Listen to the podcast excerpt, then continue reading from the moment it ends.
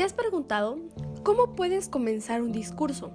Bien, hay distintas formas y maneras de poder comenzar un discurso. Eh, hay ejemplos del cómo podemos comenzar discursos. Ejemplo número uno, por medio de preguntas. ¿Qué importancia tiene la autoestima? ¿Te has sentido lo suficientemente satisfecho o satisfecha contigo mismo? ¿Te amas más que a nadie? ¿Eres feliz siendo tú? Ejemplo número 2. Frases célebres. Sé feliz contigo mismo. Ama tus defectos, posee peculiaridades y recuerda que eres tan perfecto como cualquier otra persona, exactamente y como eres. Ariana Grande. El ejemplo número 3 puede ser una anécdota. Esta es una anécdota ajena. Pues bien, yo tenía a una persona muy cercana, bueno, tengo todavía actualmente, en el que esta persona empezó a sentirse muy mal, no tenía ganas de hacer nada, era muy desinteresada en cuestión de las cosas que le gustaba hacer, en la escuela, empezó a ser muy responsable.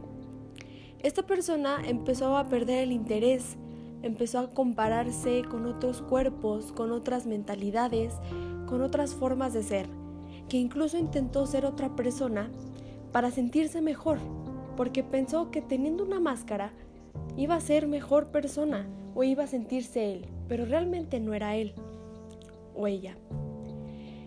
Esta persona también empezó a dormir mucho, a no estar conectado con la realidad.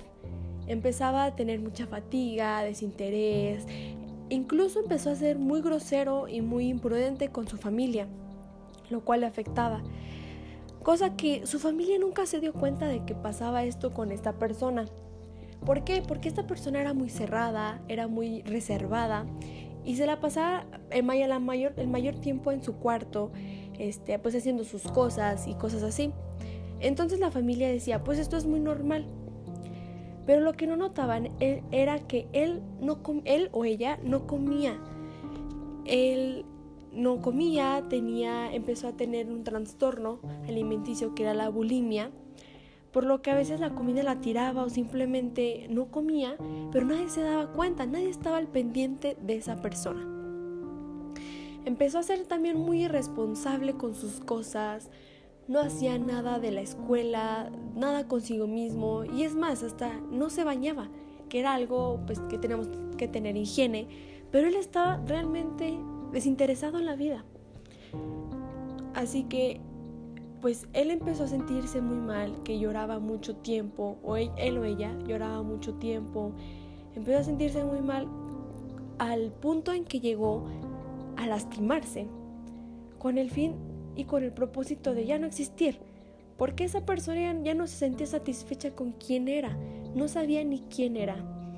Entonces él decidió contarle a un amigo o amiga cuando le contó a la persona que le tenía que contar, él se sentía, él solo lloraba, pero esa persona tan preocupada fue y inmediatamente le platicó a su mamá, aunque la persona cercana a mí le dijo que no contara nada, pero su amigo veía que era un caso extremo, así que decidió ir a contarle a su mamá.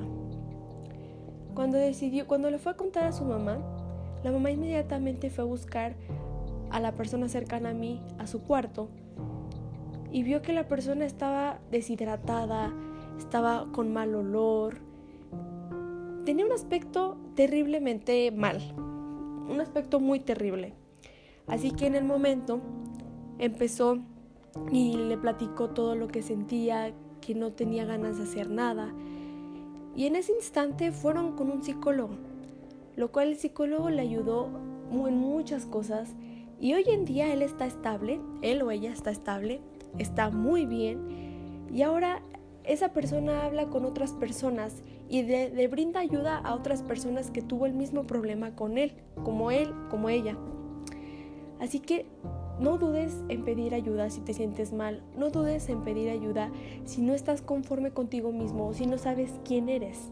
Siempre busca ayuda. Y esta es una anécdota.